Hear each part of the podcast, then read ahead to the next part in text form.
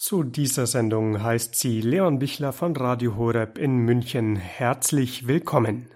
Der Prophet Ezechiel und seine Botschaft für unsere Zeit. Diese Reihe kommt heute an ihr fulminantes Ende und auch diesen, mittlerweile schon sechsten Teil, gestaltet inhaltlich Herr Professor Franz Seelmeier, der Lehrstuhlinhaber für alttestamentliche Wissenschaft an der Universität in Augsburg. Zum krönenden Abschluss dieser Sendung können Sie auch ab kurz vor 21 Uhr bei uns anrufen und zum Buch Ezechiel mit Herrn Professor Sedelmeier live on air ins Gespräch kommen und Ihre ganz persönliche Frage zu Ezechiel beziehungsweise zum Beispiel zur Krise auch in Bezug auf den Glauben direkt an Herrn Professor Sedelmeier stellen. Notieren Sie sich gerne schon jetzt dafür die Nummer. Unsere Hörernummer lautet 089 517 008 008. Ich wiederhole 089 für München und dann die 517 008 008. Bisher wurde schon deutlich, dass der Prophet Ezechiel mit der Krisenzeit des babylonischen Exils im 6. Jahrhundert vor Christus untrennbar verbunden ist und als man könnte sagen Krisenprophet spricht er gewissermaßen auch ganz neu zu uns in Zeiten der Corona-Krise, die nämlich gewisse Parallelen zur damaligen babylonischen Krisenzeit erkennen lässt, wie wir bisher schon erfahren haben und wie man auch im Ezechiel-Buch nachlesen kann. Hören wir also jetzt ein letztes Mal zur Krönung dieser Reihe den Ezechiel-Experten Professor Dr. Sedelmeier, der jetzt zum 36. Kapitel des Ezechiel-Buches der Bibel fortfährt die Verse 24 bis 28. Vers 24 Ich nehme euch heraus aus den Nationen, ich sammle euch aus allen Ländern, und ich bringe euch zu eurem Ackerboden oder in euer Land, wie es früher in der Einheitsübersetzung hieß. Wie sieht dieses zukünftige Handeln Gottes aus, das Ezechiel im Auftrag seines Gottes dem Haus Israel verkündet? Ezechiel vergleicht es zunächst mit dem früheren Handeln Gottes beim ersten Exodus, wie es eine Herausführung aus Ägypten gab, die über die Wüste als einer Zeit der Läuterung in das Land führte, so ähnlich wird es auch in Zukunft sein. Nach der Herausführung aufs Babel wird Israel, so Ezechiel Kapitel 20, Vers 36, in die Wüste der Nationen geführt, an einen Ort der Prüfung und der Reinigung. Und daran schließt sich die Gabe des Landes an. Vers 24 benennt mit den Verben herausholen, sammeln, heimbringen die wesentlichen Etappen dieses neuen Exodus. Herausholen, sammeln, heimbringen, das ist übrigens auch das Tun des guten Hirten. Der gute Hirte holt heraus aus der Verlorenheit, er sammelt, er bringt heim.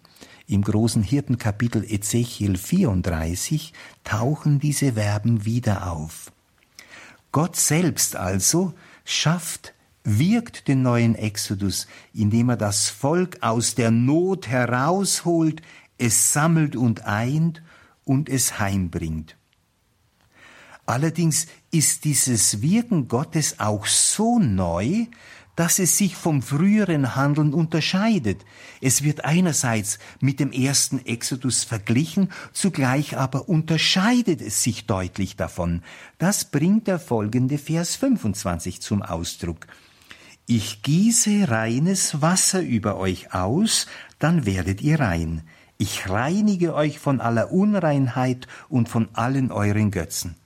Gott nimmt die Unreinheit hinweg. Das heißt, das, was zwischen Gott und Mensch steht, was diese Beziehung behindert, das wird entfernt. Das reine Wasser ist ein Bild für die Erneuerung. Der Mensch wird mit dieser Reinigung zugerüstet und befähigt, die Widerstände gegen Gott zu überwinden. Er wird imstande gesetzt, von der Anhänglichkeit an das Böse frei zu werden. Frei werden vom Bösen, frei werden von dem, was zwischen Gott und Mensch steht. Das gehört zum neuen Heilshandeln Gottes, dass Sünde und Schuld hinweggenommen wird, ausgedrückt hier im Bild des reinen Wassers. Daran schließen sich nun an die Verse 26 bis 27, die von der Erneuerung des ganzen Menschen sprechen. Ich gebe euch ein neues Herz und einen neuen Geist gebe ich in euer Inneres. Ich beseitige das Herz von Stein aus eurem Fleisch und gebe euch ein Herz von Fleisch. Ich gebe meinen Geist in euer Inneres und bewirke, dass ihr meinen Gesetzen folgt und auf meine Rechtsentscheide achtet und sie erfüllt. Die Erneuerung findet einen besonderen Ausdruck in der Gabe des neuen Herzens. Das Herz ist für den Menschen der Bibel, in der biblischen Anthropologie, zunächst die Mitte der Person und zugleich ist das Herz das Organ der Einsicht und der Erkenntnis, nicht so sehr der Gefühle.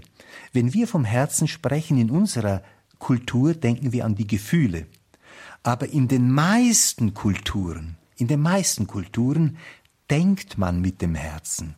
Das Herz ist das Organ der Erkenntnis und der Einsicht. Deswegen ist die Aussage des kleinen Prinzen in Saint-Exupéry, man sieht nur mit dem Herzen gut, eine Aussage, die wir in fast allen Kulturen haben. Nur seit der Moderne, seit der Aufklärung denken wir mit dem Kopf, ist auch nicht schlecht, mit dem Kopf zu denken, aber es ist gut, sich daran zu erinnern, dass das Denken nicht verkopft sein soll, dass das, das Denken soll vielmehr in der Mitte des Menschen, in der Mitte der Person angesiedelt sein. Es soll ganzheitlich sein. Und davon geht die Bibel ganz selbstverständlich aus und deshalb kann die Bibel uns auch helfen, ein umfassenderes, ein ganzheitlicheres Verstehen von Denken wiederzugewinnen. Das Herz also ist zunächst die Mitte der Person und zugleich ist es das Organ der Einsicht und Erkenntnis, nicht so sehr der Gefühle. Das sehende Verstehen, das Einsehen geschieht vom Herzen her, von der Mitte der Person her. Mit der Rede vom Herzen des Menschen ist die Frage geknüpft und verknüpft, wie es denn um den Menschen selbst bestellt sei. Und hier fällt auf, wie nüchtern die Bibel vom Menschen spricht. Das wäre ein Thema für sich. Hier aber einige Beispiele. Im Buch Genesis Kapitel 6, Vers 5 vor dem Kommen der Flut heißt es, jedes Gebilde der Gedanken der menschlichen Herzen ist nur böse, jeden Tag. Eine sehr nüchterne Sicht des Menschen eine Sicht, die davor warnt, den Menschen zu sehr zu verherrlichen, zu sehr zu idealisieren, einem naiven Optimismus zu folgen, was den Menschen betrifft. Denn der Mensch hat auch Abgründe. Und wozu die menschlichen Abgründe fähig sind, hat das letzte Jahrhundert sehr deutlich gezeigt. Stichwort Shoah, Holocaust. In Hosea Kapitel 6, Vers 2 heißt es, das Herz des Menschen ist glatt und falsch, glatt und falsch. Und Jeremia 17, Vers 9 meint über das Herz verschlagen, mehr als alles und heillos. Wer kann es ergründen? Diese so nicht nüchterne Sicht des Menschen hängt wohl mit der Erfahrung der Abgründe zusammen, die sich im Menschen und die sich durch Menschen auftun können. Und wer offene Augen hat, der wird auch heute sehen, dass nicht alles nur gut bestellt ist beim Menschen. Dieses ist in der Sicht Ezechiels das alte Herz, ein Herz von Stein. Es ist hart, es ist unempfindlich, es ist taub und stumpf für Gott als lebendige Quelle des Lebens. Ihm fehlt die Sensibilität für Gott und die Bereitschaft, sich auch sein, auf sein Wirken einzulassen. und damit sehr häufig auch das Gespür für die Mitmenschen. Ezechiel äußert sich zum Beispiel im Rahmen der Berufungsvision seiner Berufung folgendermaßen zu diesem Herzen. Es ist der Ewige, der zu ihm spricht, Sohn eines Menschen, ich sende dich zu den abtrünnigen Söhnen Israels, die sich gegen mich aufgelehnt haben. Sie und ihre Väter sind immer wieder von mir abgefallen, bis auf den heutigen Tag. Es sind Söhne mit trotzigem Gesicht und hartem Herzen. Da ist es wieder, das harte Herz. Oder das war jetzt Ezechiel Kapitel 2, Vers 3 und 4 oder in Ezechiel 3, 7 immer noch im Zusammenhang der Berufung des Propheten. Doch das Haus Israel will nicht auf mich hören. Es fehlt ihnen der Wille, auf mich zu hören, denn jeder vom Haus Israel hat eine harte Stirn und ein trotziges Herz. Das ist die, der Zustand des Menschen immer und immer wieder.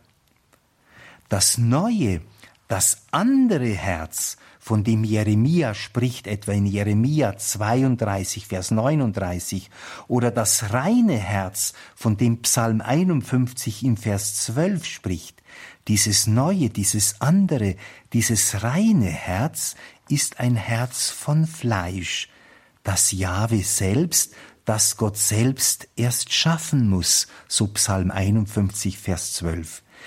Dieses ist deshalb da von Gott geschaffen, empfindsam, empfänglich für das Leben, das von Gott kommt. Dieses neue Herz wird zudem mit meinem, mit Jahwes Geist, also mit Jahwes Lebensmacht erfüllt. Diese von Gott gegebene Lebensmacht wird es dann ermöglichen, die Zukunft in neuer Weise zu gestalten. Es ist dieses geisterfüllte Herz, das zu einem Leben nach der Weisung Gottes befähigt.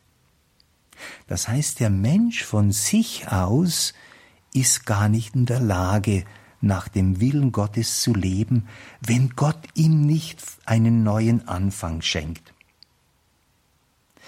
Dieser so von innen heraus erneuerte Mensch kann als der neue Mensch den Sinn der göttlichen Weisung verstehen. Das Herz ist ja das Organ der Einsicht. Nach Jeremia Kapitel 31, Vers 33 schreibt Gott die Weisung direkt in des Menschenherz und erst dann ist der Mensch in der Lage, nach der Weisung Gottes zu leben. Auf diesem Wege der von Gott gewirkten Innerung, Erneuerung des Volkes vermag Israel zukünftig jenen heilsamen Lebensraum zu bilden, der immer schon in den Plänen Jahwes lag. Aber dazu muss Gott ein neues Heil im Menschen selber wirken. Liebe Hörerinnen und Hörer, da ist ganz stark gültig, was Augustinus sagt, dass das Alte Testament im Neuen und das Neue im Alten ist. So, durch dieses göttliche Heilshandeln wird Israel schließlich befähigt, jenes Zeugnis vor den Völkern abzulegen, das von Anfang an seine Berufung und sein Auftrag war. So wird der Name Gottes nicht länger entweiht, und die Völker werden das finden, was sie suchen, die Erkenntnis des lebendigen Gottes. Der abschließende Vers 28 unterstreicht nun als Zielpunkt diese neue Wirklichkeit. Dann werdet ihr in dem Land wohnen, das ich euren Vätern gegeben habe. Ihr werdet mir Volk sein und ich, ich werde euch Gott sein. Wohnen im Lande und leben nach der Weisung Jahwes gehören von der Sache her zusammen. In unserer ersten Sendung hatten wir davon gesprochen. Man kann physisch im Lande der Verheißung leben und doch nicht im verheißenen Lande der Väter sein. Das hier gemeinte Land umschreibt jenen Lebensraum, in dem die Menschen in der Gegenwart Gottes vor Gottes Angesicht leben.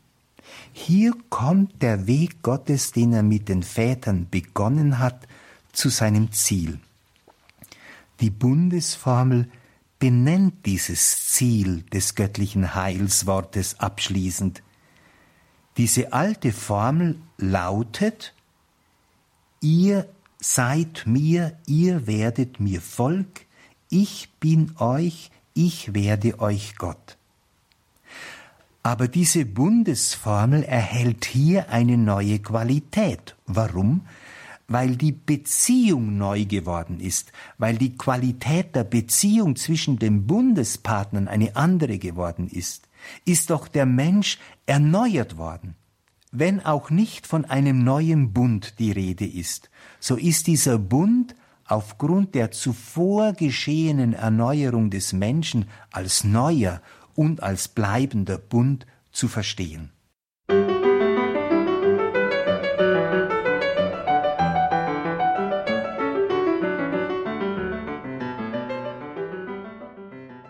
Soweit der Durchgang durch unseren Text. Ich möchte jetzt in einem vierten Abschnitt eine theologische Synthese bringen und die wichtigsten Punkte zusammenfassen, um dann noch mit Ihnen nachzudenken über diesen Text als Lesung im Triduum Pasquale in der Osternacht.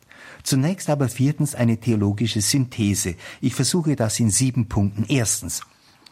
Der Ort, an dem vom neuen Israel die Rede ist, ist zugleich der Ort, an dem das Scheitern des bisherigen Lebens sichtbar wird, im Nullpunkt, im Tiefpunkt, wo sich die Bankrottsituation offenbart. Einen ähnlichen Ausgangspunkt haben wir in Ezechiel Kapitel 37, Vers 1 bis 14 in der sogenannten Totengebeinvision. Zweitens. Wegen des radikalen Endes wird auch ein radikaler Neubeginn angekündigt. Es wird nicht lediglich etwas repariert. Das war die große Versuchung im Exil zu meinen, ein paar kleine Schönheitsoperationen, dann funktioniert das Ganze wieder. Nein, darum geht es ja nicht. Dafür ist die Situation und die, die, die Lage zu ernst. Es wird nicht lediglich etwas repariert, sondern ein neuer Anfang gesetzt.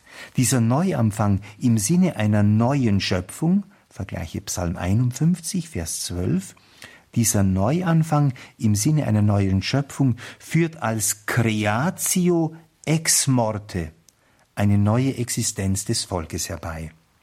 Drittens, den tragenden Grund für diesen Neuanfang bildet allein die Treue Jahwes, nicht das menschliche Tun, nicht menschliche Geschäftigkeit, nicht menschliche Betriebsamkeit. Jahwe ist es, der handelt, le shem kotschi im Hebräischen, um meines heiligen Namens willen, in Hinblick auf meinen heiligen Namen. Viertens, die Neuschöpfung des menschlichen Bundespartners geschieht grundsätzlich im Hinblick auf die Völkerwelt. Die Völkerwelt soll erkennen, ich bin Jahwe, ich bin der Ewige. Gottes Wirken mit dem Gottesvolk und auch Gottes Wirken mit der Kirche zielt sowohl im Gericht als auch im Heil auf die Erkenntnis Jahwes in der gesamten Völkerwelt.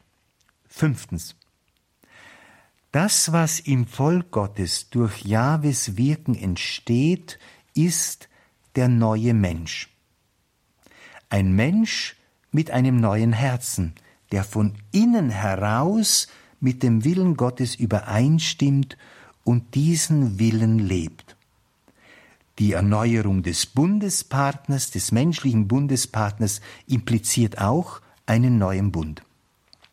Sechstens ein kurzer Blick auf das Neue Testament. Diese Verheißung der Neuschöpfung ist nach christlichem Selbstverständnis in Jesus Christus und in den Heiligen als den Gliedern seines Leibes wirklich geschehen. Die Kirche weist deshalb auf Jesus Christus als ihr Haupt hin. In ihm sind der neue Mensch und der neue Bund Realität. In ihm, im gekreuzigten und auferstandenen Herrn, sind die Verheißungen Gottes zum Ja und Amen geworden. Siebtens, Hier ist zugleich der biblische Ort, an dem von den Heiligen der Kirche die Rede sein darf. Die Kirche weist nicht nur auf das Haupt Christus hin, sondern auch auf die Menschen, bei denen die Verheißung des neuen Herzens Wirklichkeit geworden ist. Die Kirche lebt nicht nur in der Verheißung, sie lebt auch ganz in der Verheißung, aber sie trägt in sich auch bereits Erfüllung. Erfüllung dank der Erlösungstat Jesu von Nazareth.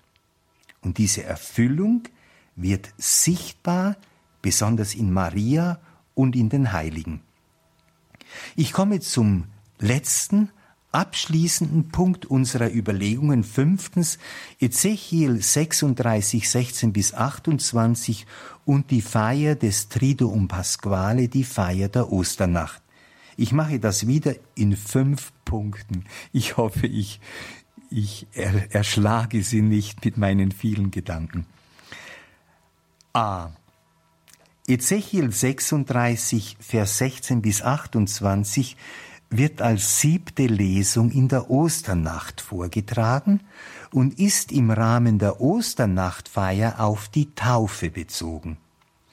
Die Motive vom reinen Wasser, das ausgesprengt wird, um zu entfernen, was zwischen Gott und Mensch steht, vom neuen Herzen, das den neuen Menschen bezeichnet, und die Gabe des göttlichen Geistes erklären diesen Bezug auf die Taufe.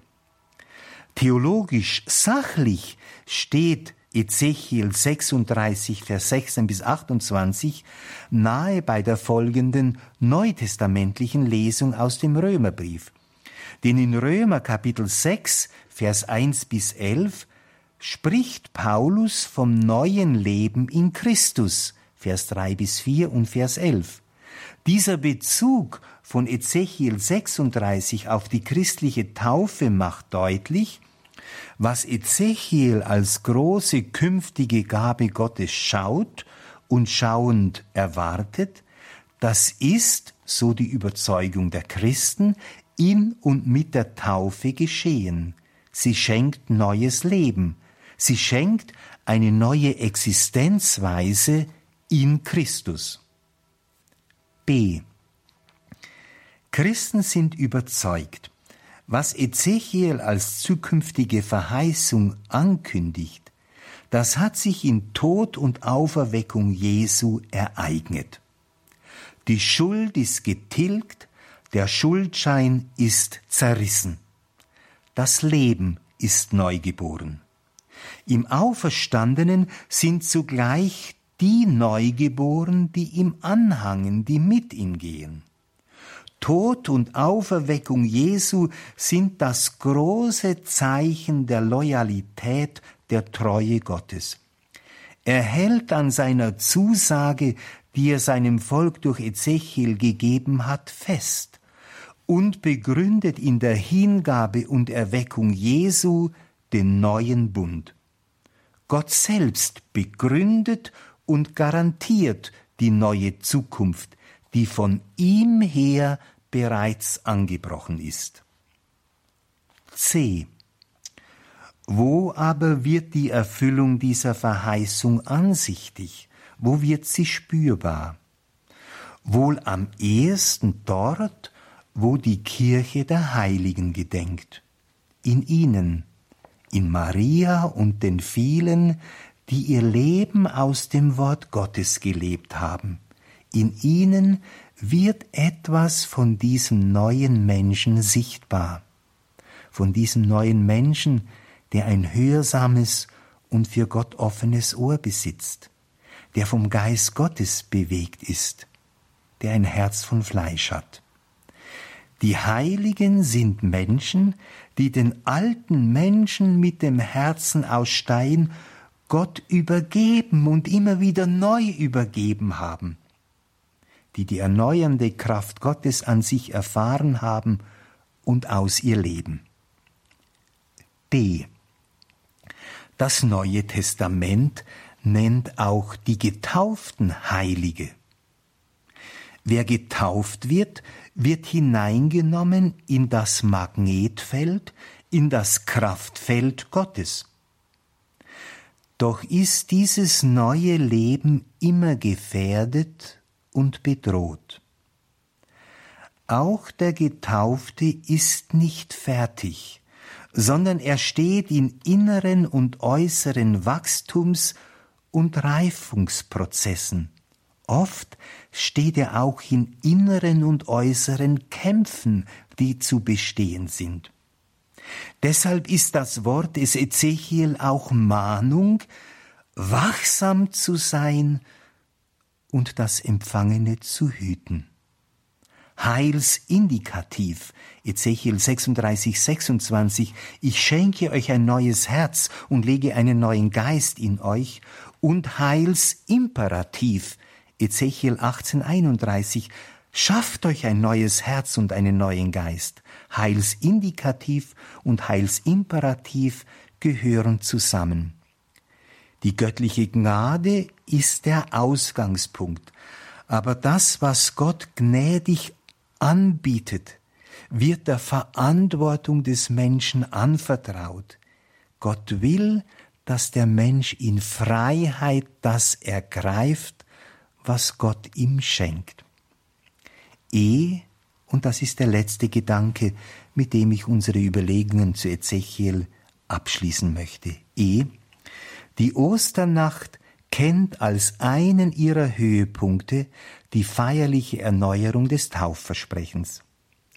Im Wissen darum, dass sie den Schatz der christlichen Berufung in zerbrechlichen Gefäßen tragen, werden die Christen aufgerufen, Nein zu sagen zu dem, was sie vom Weg der Gemeinschaft mit Christus wegführt. Ich widersage dem Bösen, heißt es dreifach in der Osternacht. Nein zu sagen zu dem, was sie vom Weg der Gemeinschaft mit Christus wegführt, und Ja zu sagen zum Handeln Gottes an ihnen, an Kirche und Welt. Ich glaube, auch dies wird dreifach gesagt in erster Person. Ich glaube. Durch diese Erneuerung, das Ja zur empfangenen Gabe, soll das harte und unempfängliche Herz immer mehr, und dazu braucht es so viel Geduld, immer mehr dem Herzen aus Fleisch weichen. Was für Israel gilt, gilt entsprechend auch für die Kirche. Je mehr das Herz von Stein einem Herzen von Fleisch weicht, umso mehr wird auch die Kirche zu dem, was sie ist und was sie zu sein hat und was Jesus und sein Geist so sehr wünschen. Ein heilsamer Lebensraum, den die Menschen aufsuchen, damit sie finden, was ihre Sehnsucht ist, den lebendigen Gott.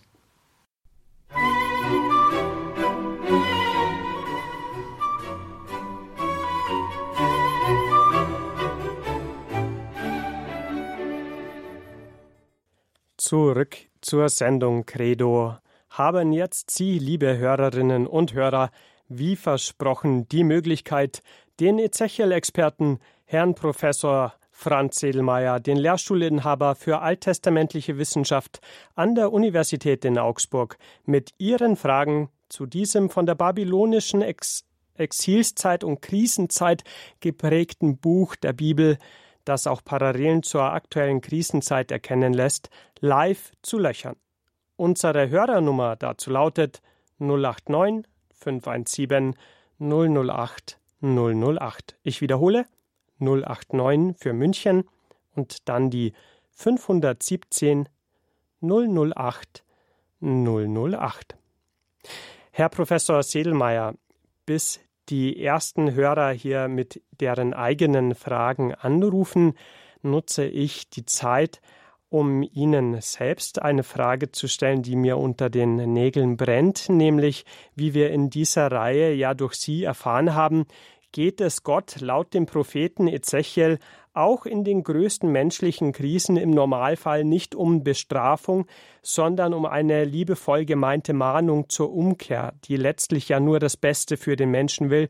Und gerade beim Propheten Ezechiel sei da auch der Einzelne als Teil des Volkes angesprochen gewesen, wie wir hörten und nicht nur das Volk als ganzes Kollektiv mit dessen Oberhäuptern als Volksvertreter zum Beispiel. Wenn wir das jetzt auf unsere aktuelle Krisenzeit übertragen würden, um diese auch als Chance zur Umkehr zu deuten, wo sollten wir denn, wenn wir den Propheten Ezechiel jetzt fragen könnten, heute im 21. Jahrhundert ganz persönlich umkehren? Denn wir haben schließlich ja in den meisten Fällen niemanden umgebracht. Wieso also persönliche Umkehr?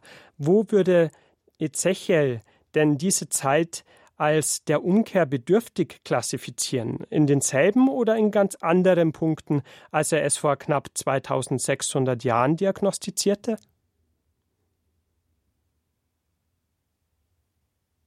Das ist natürlich eine sehr große, umfängliche Frage, die Sie stellen. Äh, und man muss zunächst mal ganz klar sagen, die heutige Welt ist eine andere Welt wie damals. Also wir haben äh, einen zeitlichen und kulturellen Abstand, der ganz groß ist, 2500 Jahren. Was Ezechiel heute sagen würde, das kann ich nicht sagen. Das heißt, ihr würdet auf Gott hören und aus dem Geist und aus dem Wort Gottes heraus die Wirklichkeit von heute ansehen und dann aus dem Geist Gottes heraus äh, äh sprechen.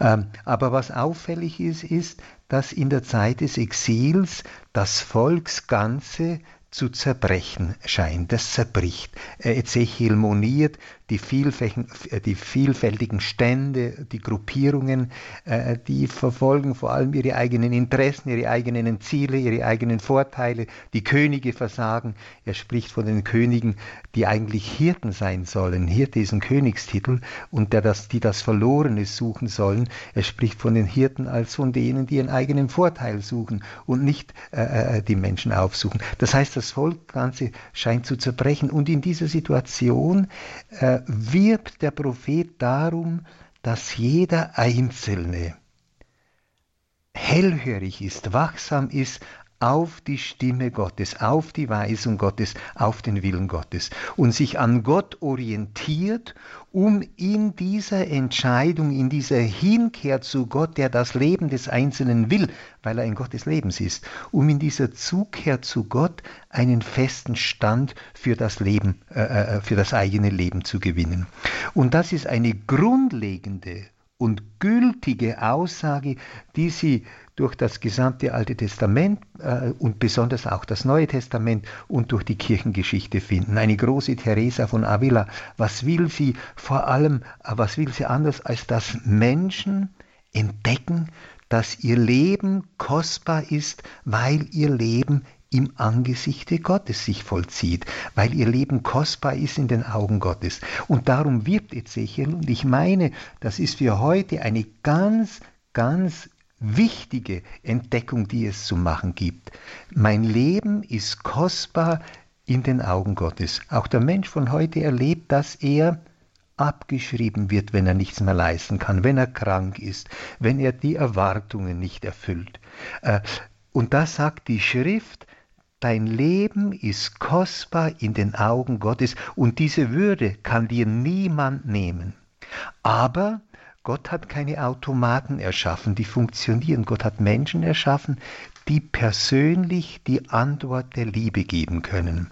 Und da spricht der Prophet Ezechiel, etwa in dem Kapitel 18, über das wir uns ausführlicher in einer der letzten Sendungen unterhalten haben, ich will nicht den Tod des Sünders, ich will, dass er umkehrt, dass er lebt, kehrt um, damit ihr lebt. Da zeigt sich, der Wunsch Gottes, dass der Mensch, indem er Gott als Quelle des Lebens entdeckt, zu sich selber findet, weil diese Quelle im eigenen Innern da ist, weil diese Quelle auch in den Brüdern und Schwestern, in den Mitmenschen da ist. Also es ist äh, in der Zeit der Krise eine Einladung, bewusst zu leben, eine Entscheidung für Gott zu treffen, weil Gott mit Menschen, die hellhörig sind für die Weisung Gottes, weil Gott mit diesen Menschen, mit neuen Menschen im Grunde sein Volk neu aufbauen möchte oder Kirche neu aufbauen möchte. Ein anderer Aspekt möchte ich noch sagen, der ist besonders in Ezechiel 32, äh, 36 deutlich geworden.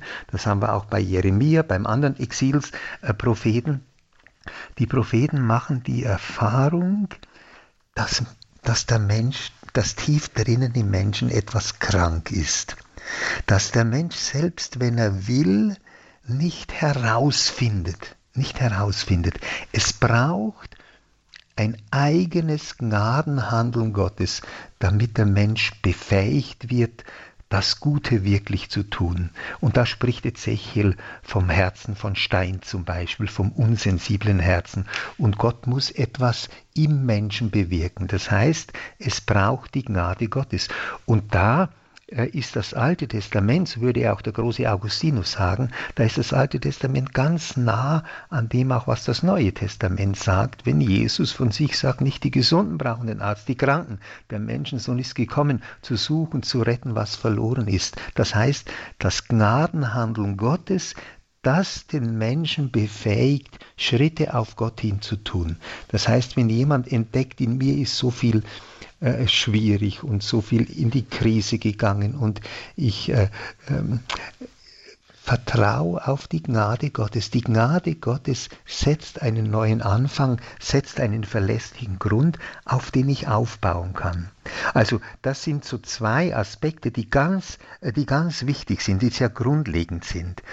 Ansonsten muss man auch sagen, dass die Kultur von damals, der alte Orient 2600 vor Christus und wir 2000, äh, äh, äh, Entschuldigung, 6. Jahrhundert vor Christus, äh, wo der Prophet Ezechiel wirkt, und wir 2000 nach Christus, da muss man auch ganz nüchtern sagen, das ist auch eine andere Welt auch und man muss diese Verschiedenheit und diesen Abstand auch äh, äh respektieren. Man kann nicht ohne weiteres eins zu eins die Dinge übertragen. Aber grundlegende menschliche Fragen. Der Mensch, der bejaht ist, dessen Augen kostbar ist, der eingeladen ist, in Freiheit sich zu entscheiden, einen Weg zu gehen, sich auf Gott einzulassen, dem die Gnade Gottes die wirksame Gnade Gottes zuvorkommt, zu Hilfe kommt. Äh, das sind grundlegende Dinge, die heute ganz, äh, ganz, ganz wesentlich äh, sind. Und Sie haben ja im Radio Horeb zurzeit eine wunderbare Sendung auch über Teresa von Avila und die innere Burg. Da geht es genau um diese Prozesse, um diese Prozesse. Wie kann ich frei werden, frei werden von mir selber, um die Einladung des Bräutigams anzunehmen und meine Antwort der Liebe zu geben, weil er mir ein Fest bereiten möchte. Und das ist auch zutiefst die Überzeugung von, von Ezechiel, dass Gott den Menschen zum Leben einlässt. Aber dazu gehört auch die Bereitschaft, das zu sehen, das anzusehen, was verkehrt ist und auch dazu Ja zu sagen. Ja, das bin ich, das ist Teil meiner selbst, meiner Geschichte, aber das Ja Gottes greift eben, greift eben tiefer. Es ist ein heilendes Ja-Wort, was Gott, was Gott spricht. So viel vielleicht eine erste, eine erste Antwort. Ja, vielen Dank. Also Gottes Gnade, die Sie erwähnt haben, baut hier sozusagen auf, dann auf diese Offenheit, die Sie ansprechen und wird dann auch nicht ohne dem Handeln des Menschen sozusagen ja. fruchtbar, sondern beides zusammen, oder? Mhm, mhm. Ja, äh, im Grunde ist der Mensch, der sich bewusst wird, dass er etwas falsch gemacht hat, dem seine Schuld, seine Fehler bewusst werden, ist bereits unter der Gnade Gottes. Denn Gott selber lässt mich verstehen, dass etwas in mir nicht in Ordnung ist, dass es gut ist, umzukehren.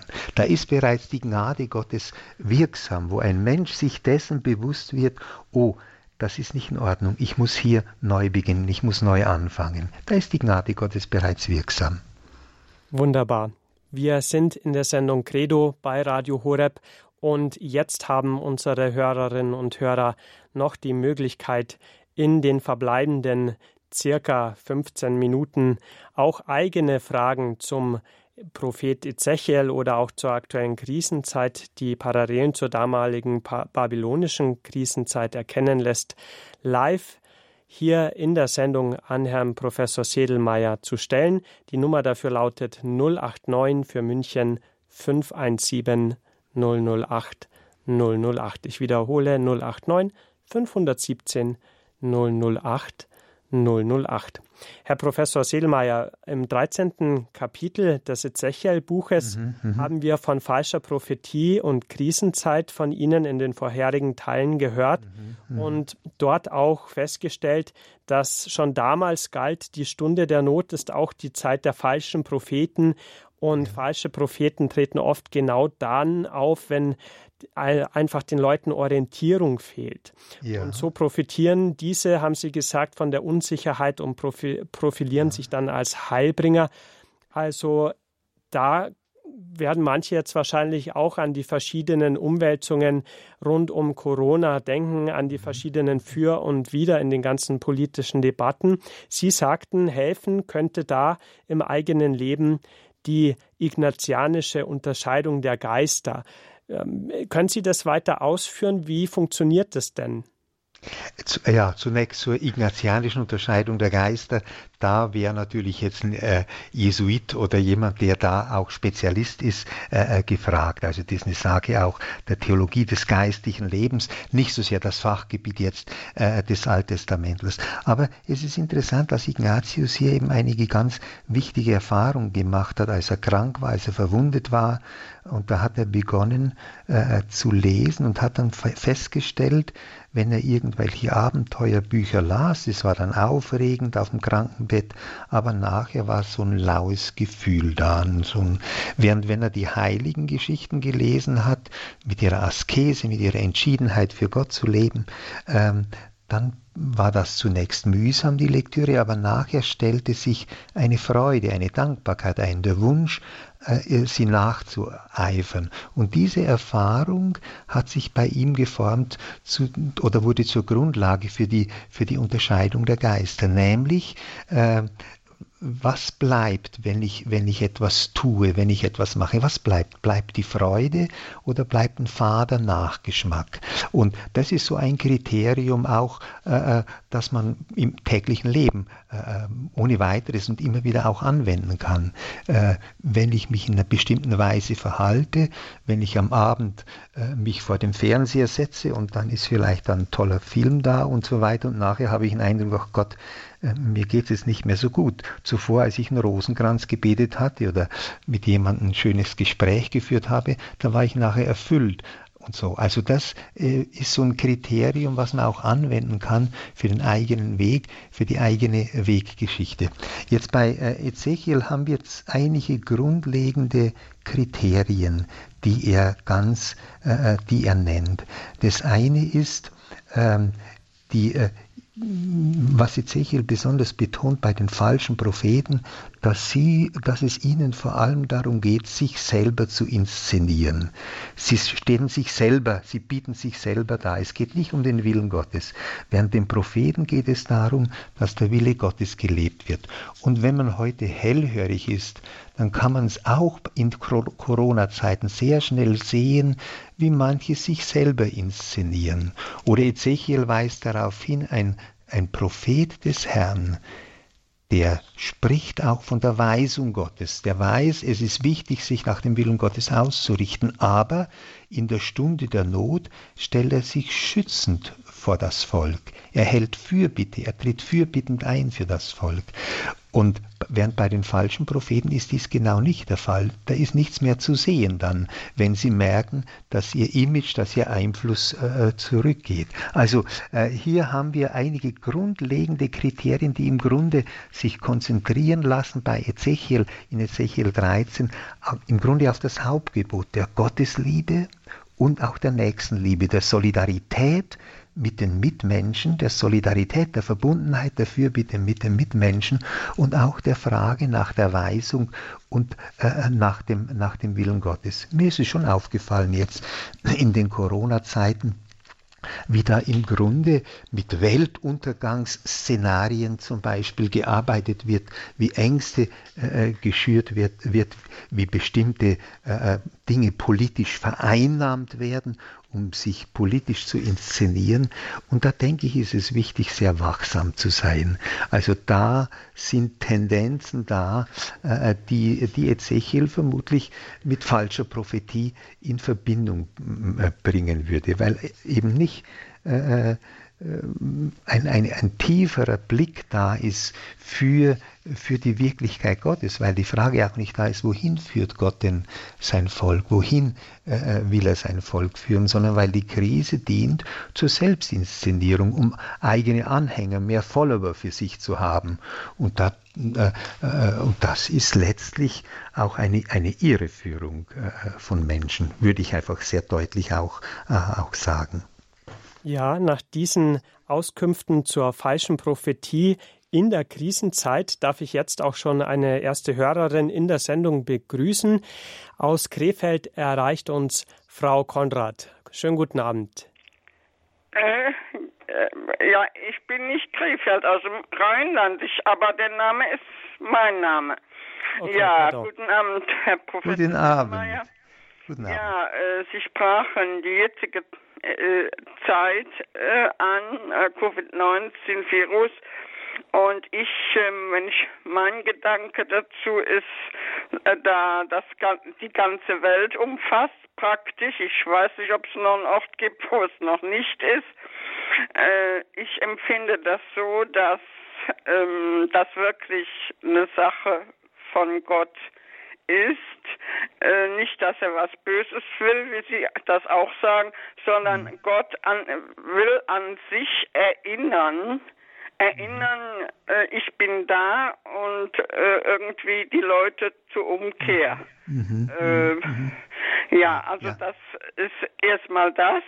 Ja. Und äh, dann auch äh, mein Gedanke Altes Testament, äh, nicht erst durch das Neue Testament hat man äh, Beziehungen zu Gott, äh, also die Alten und Propheten und so weiter, die hatten ja, ja auch schon Zugang genau, zu Gott, genau. also es ist nicht erst durch die Eucharistie. Mhm. Mhm. Ähm, und ähm, ja, und Taufe und Firmung, wenn danach im Menschen nichts mehr geschieht, am Menschen nichts mehr geschieht, äh, geht es auch nicht weiter. Mhm. Und mhm. ähm, wenn man die hostige, das bloße Essen der hostige äh, ja, da stelle ich auch in Frage. Also solange man das nicht verinnerlicht, ja, ja. äh, geht es nicht weiter. Also ich meine, eine Verinnerlichung muss da irgendwann passieren. Mhm, mhm, mhm. Das finde ich ganz wichtig, was Sie sagen, Frau Konrad. Zunächst einmal, äh, als äh, diese Krise mit Covid-19 begonnen hat, da habe ich versucht, sehr intensiv auch zu beten. Und zwar zu beten nicht nur jetzt für, dass die, die Not überwunden wird und so weiter, auch dafür, dass, dass wir die Not überstehen, sondern äh, dass die Menschen hellhörig werden. Dass die Menschen hellhörig werden und sich fragen, was trägt wirklich, was bleibt wirklich vom Leben? Äh, wir haben dann erlebt, wie die Wirtschaft zusammenbricht. Das ist schlimm, da hängen ja Existenzen von Menschen äh, dran. Aber die wesentlichen, die Frage ist, was trägt, was bleibt im Leben. Und ich habe versucht, auch in mein Gebet die jungen Menschen besonders mit einzuschließen, denn es könnte sein, habe ich gedacht, dass in solchen Zeiten sich auch die Frage stellt, was will denn Gott mit meinem Leben? Was will denn Gott von mir? Angesichts einer Krise, wo die gesamte globale Welt äh, ähm, hinterfragt wird, auch bestimmte Praxis hinterfragt wird, da stellt sich, wirft sich die Frage auf, stellt sich die Frage, wofür will ich mein Leben einsetzen? Und es war mir ein Anliegen, äh, einfach dafür auch zu beten, dass vielleicht mancher junger Mensch sagt, ich möchte mein Leben auf einen verlässlichen Grund stellen und dieser Grund ist Gott selber. Dann zeigt Covid-19 auch, wie ein radikaler Egoismus, der dann oft da ist in der Wirtschaft, wie, de, wie das nicht geht. Der straft sich selber. Wenn Arbeitsplätze einfach nur deswegen irgendwo nach Indien verlegt werden, weil man da unter menschenunwürdigen Bedingungen billig produzieren kann, dann zeigt sich jetzt, da entsteht eine Abhängigkeit, da entsteht etwas ganz Ungesundes. Insofern äh, sind da in, in, dieser, in dieser Erfahrung von Covid-19, in dieser globalen Krise, ganz viele Botschaften, die mit der Beziehung zu Gott zu tun haben, die auch zu tun haben mit der Art und Weise, wie Menschen mit ihresgleichen umgehen, ob ein radikaler Egoismus und eine Gewinnsucht das Leben prägt oder ein, ein Handeln, das in Verantwortung geschieht vor den Mitmenschen, vor Gott und vor den Mitmenschen. Also da glaube ich, sind ganz viele Botschaften enthalten und es wäre wichtig, hellhörig zu sein und zu fragen, was, äh, was Gott uns heute sagen möchte dadurch. Das ist natürlich die Frage eines religiösen Menschen, was will Gott mir, was will Gott uns damit sagen und wie können wir angesichts dieser Krisensituation die mm, wirklich sehr, sehr groß und umfassend ist, was können wir lernen, um in einer neuen Weise zu leben, in Verantwortung zu leben. Und die andere Frage, die Sie ansprechen, äh, das Alte Testament. Äh, ja, also das finde ich äh, auch sehr, sehr wichtig. Die Kirche hat von Anfang an, seit dem zweiten Jahrhundert, da gab es einen Versuch, das Alte Testament abzuschaffen, aber die Kirche hat betont, das Alte Testament ist Teil, es geht um das Handeln Gottes in der Geschichte von der Schöpfung bis zur Vollendung und dazu gehört auch das Alte Testament und äh, die, die, äh, die äh, päpstliche äh, Bibelkommission hat vor Jahren, vor etwa 20 Jahren, damals hat es noch Kardinal Ratzinger, noch nicht, nicht Papst Benedikt, unterschrieben, wo, wo, wo sie deutlich schreiben, ohne das Alte Testament könnten wir auch das Neue Testament nicht verstehen. Und jetzt betonen sie aber, und das ist sehr wichtig, damit Wachstum im Glauben geschieht, braucht es eine Wachstumsgeschichte. Es braucht ein geistliches Wachstum. Es braucht das Wirken des Geistes. Und wenn ich zur Eucharistie gehe, zur Kommunion, was geschieht bei der Feier der Eucharistie? Wir bitten den Geist, dass er Brot und Wein verwandelt in Leib und Blut Christi. Und wir bitten den Geist, dass er die Gemeinde eint und die Gemeinde verwandelt. Es ist ein Wirken des Geistes Gottes aus der Dreifaltigkeit heraus. Und deswegen, was Sie eben gesagt haben, braucht es das ganz dringend. Es braucht einen geistig-geistlichen Aufbruch, damit die Eucharistie das sein kann, was sie sein will. Sie will uns verwandeln, damit wir zu Trägern der Hoffnung werden, damit wir das Zeugnis von Christus hinaustragen als Geschenk, als lebendige Eucharistie. Denn so sagen die Kirchenväter, äh, wenn wir die Eucharistie empfangen, haben wir den Eindruck, die Eucharistie nehmen wir uns auf und verleiben wir uns ein. Aber das ist der äußere Eindruck. De facto geschieht etwas anderes. Wir werden in das verwandelt, was wir empfangen. Die Eucharistie macht uns Christus ähnlich. Und die Eucharistie endet mit der Sendung, geht hinaus. Jetzt ist Sendung, tragt die Liebe Christi hinaus. Und so will sie wirksam werden. Und diesen lebendigen Prozess, den braucht es. Der hängt mit der Eucharistiefeier zusammen. Dafür bin ich Ihnen dankbar für einen Impuls, der in diese Richtung gegangen ist. Und damit geht auch von meiner Seite ein Dank und ein Gruß an unsere Anruferin Frau Konrad. Und mit einem Blick auf die Uhr bleibt mir festzustellen, dass damit jetzt auch unsere Credo-Reihe zum Propheten Ezechiel und seine Botschaft für unsere Zeit bereits endet. Zuallererst danken wir Ihnen von ganzem Herzen, Herr Professor Sedelmeier, dass Sie sich gerne, viele gerne. Zeit auch schon für die bisherigen fünf Teile genommen und uns mitgenommen haben auf die Zeitreise in die Krisenzeit des Propheten Ezechiel. Dankeschön. Gerne, gerne, gerne. Danke. Und all unseren Hörerinnen und Hörern sei ebenso gedankt fürs Zuhören, jetzt zum Ende hin auch zum Anrufen sowie für Ihre Gebete und Spenden, denn dadurch haben Sie auch diese Sendung mit ermöglicht. Danke und vergelt's Ihnen Gott. Alle Teile dieser Reihe erhalten Sie natürlich gerne beim Hörerservice, zum Beispiel als CD und in diesem Fall dann ab Montag unter der Rufnummer 08328 921 120. Natürlich können Sie diese Sendung in Kürze und bereits jetzt schon auch die vorhergehenden Teile dieser Reihe als Podcast herunterladen, sowohl auf horeb.org als auch in der Radio Horeb App und im Skill von Alexa. Und eine Anleitung dazu, wie letzteres funktioniert, gibt es auch auf unserer Webseite und beim Radio Horeb Hörerservice. Aus München verabschiedet sich bei Ihnen jetzt mit den besten Wünschen für eine gute und gesegnete Nacht Leon Bichler und da unser Sendungsgast Herr Professor Sedelmeier zudem noch katholischer Priester ist, darf ich ihn, wie das bei Radio Horeb die Tradition ist, zum Abschluss dieser Live-Sendung um die Spendung des priesterlichen Segens bitten. Sehr, sehr gerne. Ewiger Gott, wir danken dir für das Geschenk des Lebens Wir danken dir, dass du uns geschaffen zum Christsein berufen hast und dass du uns einlädst, mit Jesus zu geben, zu gehen, damit in ihm unser Leben sich vollendet. Wir bitten dich um deinen Segen, ewiger Gott, dreifaltiger Gott, für uns, für die gesamte Menschheit, die deinen Segen so notwendig braucht, um in die Zukunft hinein lichtvoll gehen zu können. So segne und behüte euch auf die Fürsprache Marias, der allmächtige und dreifaltige Gott, der Vater und der Sohn und der Heilige Geist. Amen. Gelobt sei Jesus Christus. In Ewigkeit. Amen. Vergelt's Gott. Sing's Gott.